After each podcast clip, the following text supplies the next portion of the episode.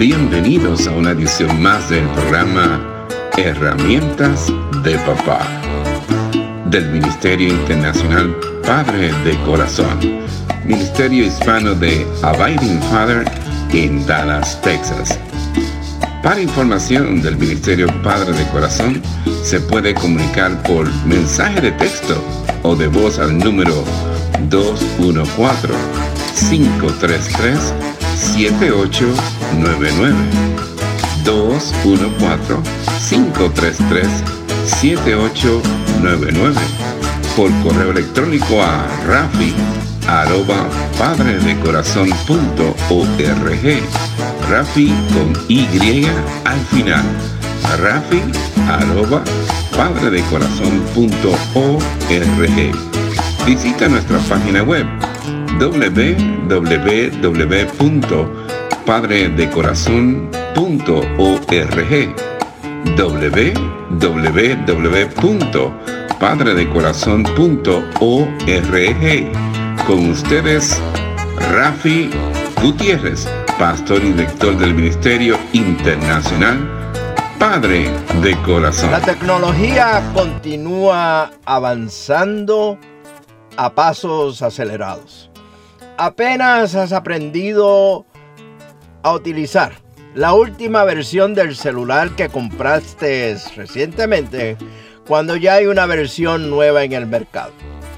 Veremos y seremos partícipes de estos avances que solamente los veíamos en las películas de ciencia ficción.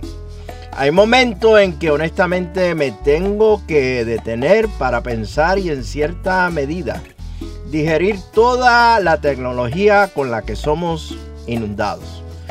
No tengo las contestaciones para todas las preguntas sobre el uso y abuso de la tecnología en nuestros hogares, pero de esto estoy convencido. Si como padres no aprendemos a poner la tecnología en el lugar que le corresponde, vamos a perder mucho de lo que nos caracteriza como la vida en familia. Lo más seguro, muchos de ustedes han escuchado las palabras del predicador en Eclesiastés, al decir que todo tiene su momento oportuno. Hay un tiempo para todo lo que se hace bajo el cielo. Creo que a la lista de cosas que el predicador menciona en estos versículos de Eclesiastés capítulo 3, los versículos del 1 al 8, podríamos añadir, hay un tiempo para usar la tecnología y un tiempo para ponerla a un lado. ¿Cuándo sabemos que la tecnología está en el lugar correcto en nuestros hogares? Te comparto algunas indicaciones. La tecnología está en el lugar correcto cuando nos ayuda a conectar y a mantener lazos con personas que nos han sido dadas para amarlas. La realidad es que la tecnología nos ha acercado a gente que están distantes de nosotros, pero a la vez nos ha alejado de aquellos que están cerca de nosotros. Por otro lado, hay una tendencia de sentirse a gusto al conectarse con personas que nunca conoceremos en persona. La tecnología está en el lugar correcto cuando ayuda a iniciar conversaciones buenas y gratas con aquellos a quienes amamos o nos interesa tener esas conversaciones está en el lugar incorrecto cuando no nos permite hablar, ni mucho menos escucharnos los unos a los otros. La tecnología está en el lugar correcto cuando nos ayuda a adquirir destrezas y alcanzar mayor, conocimiento de áreas tales como la música, los deportes, las artes, cocina, escribir bien y correctamente, contabilidad. Mire, la lista es extensa. Pero cuando la tecnología reemplaza el desarrollo de habilidades y destrezas con un consumismo pasivo, entonces algo anda mal con el uso de la tecnología. La tecnología está en el lugar correcto cuando es usada de forma intencional y con extremo cuidado.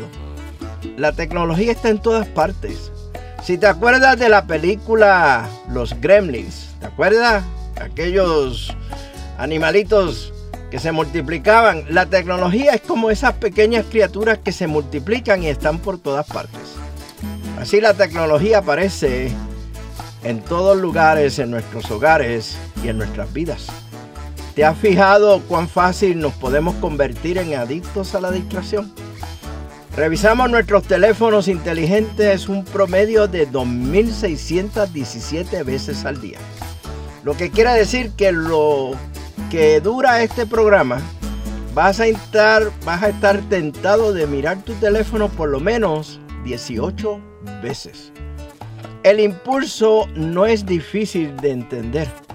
Nuestras vidas están consolidadas en nuestros teléfonos, nuestro calendario, nuestra cámara, nuestras fotos, nuestro trabajo, nuestras rutinas de ejercicio, nuestras lecturas, nuestras notas, nuestras tarjetas de crédito, nuestros mapas, nuestras noticias, nuestro clima, nuestros correos electrónicos, nuestras compras.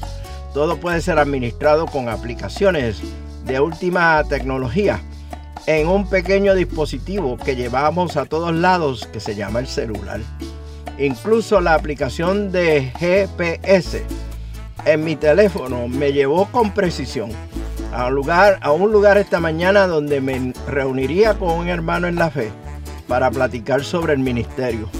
No tuve que detenerme en ningún lugar para pedir instrucciones de cómo llegar al lugar de la reunión, ni mucho menos buscar un mapa como lo hacíamos anteriormente. No es de sorprendernos que habitualmente nuestros teléfonos, el celular, es lo primero que tomamos en la mañana cuando nos despertamos. No solo para apagar nuestra alarma, sino también para chequear nuestro correo electrónico y nuestras redes sociales en un estado semiconsciente o, semi-inconsciente de inercia soñolienta antes de que nuestros ojos, aún pesados por el sueño, se puedan abrir por completo. Mire, no, yo no soy un extraño a este impulso o instinto de tomar mi teléfono temprano en la mañana para ver si recibí un correo electrónico, mensajes de textos o alguna noticia importante de última hora. Creo que si la tecnología me lo permitiría y le pudiera preguntar a cada uno de ustedes que me escuchan por este medio, ¿qué es lo primero que hacen al despertar en la mañana? La gran mayoría me dirían buscar el celular.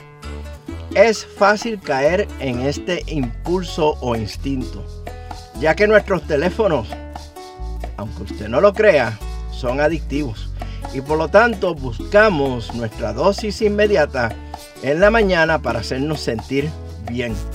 Lo interesante de eso es que hasta para eso hay una aplicación y se llama el celular.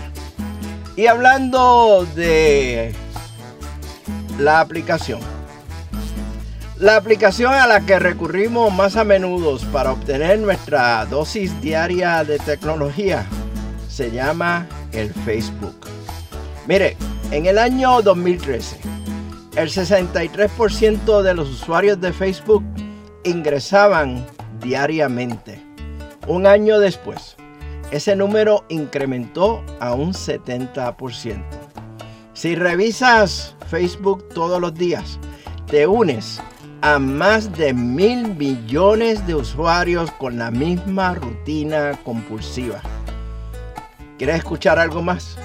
Para el tercer trimestre del, del 2021, este año, Facebook reportó aproximadamente 1.93 billones de usuarios diarios. No millones con M, billones con B. El usuario promedio de Facebook ahora dedica 58 minutos cada día en la línea de productos de Facebook, como es la página de Facebook, Messenger, Instagram. Y es un número que continúa creciendo estratégicamente por la misma compañía de Facebook que ahora se llama Meta. Mire, en la próxima edición del programa Herramientas de Papá del Ministerio Padre de Corazón, continuaremos con este interesante tema, los padres y la tecnología. Mientras tanto, nos veremos en el barrio con un cafecito a la vez. Que Dios te bendiga abundantemente en el día de hoy y que seas de bendición para otros. Este ha sido un programa del Ministerio Internacional Padre de Corazón, Ministerio Hispano de Abiding Fathers, con oficinas en Dallas, Texas. Nuestra misión es la de motivar, capacitar y comprometer a los hombres en su rol de padres y líderes en el hogar según lo ordenado Dios, haciendo discípulos del Evangelio de Jesucristo. Somos un ministerio internacional, relacional y generacional.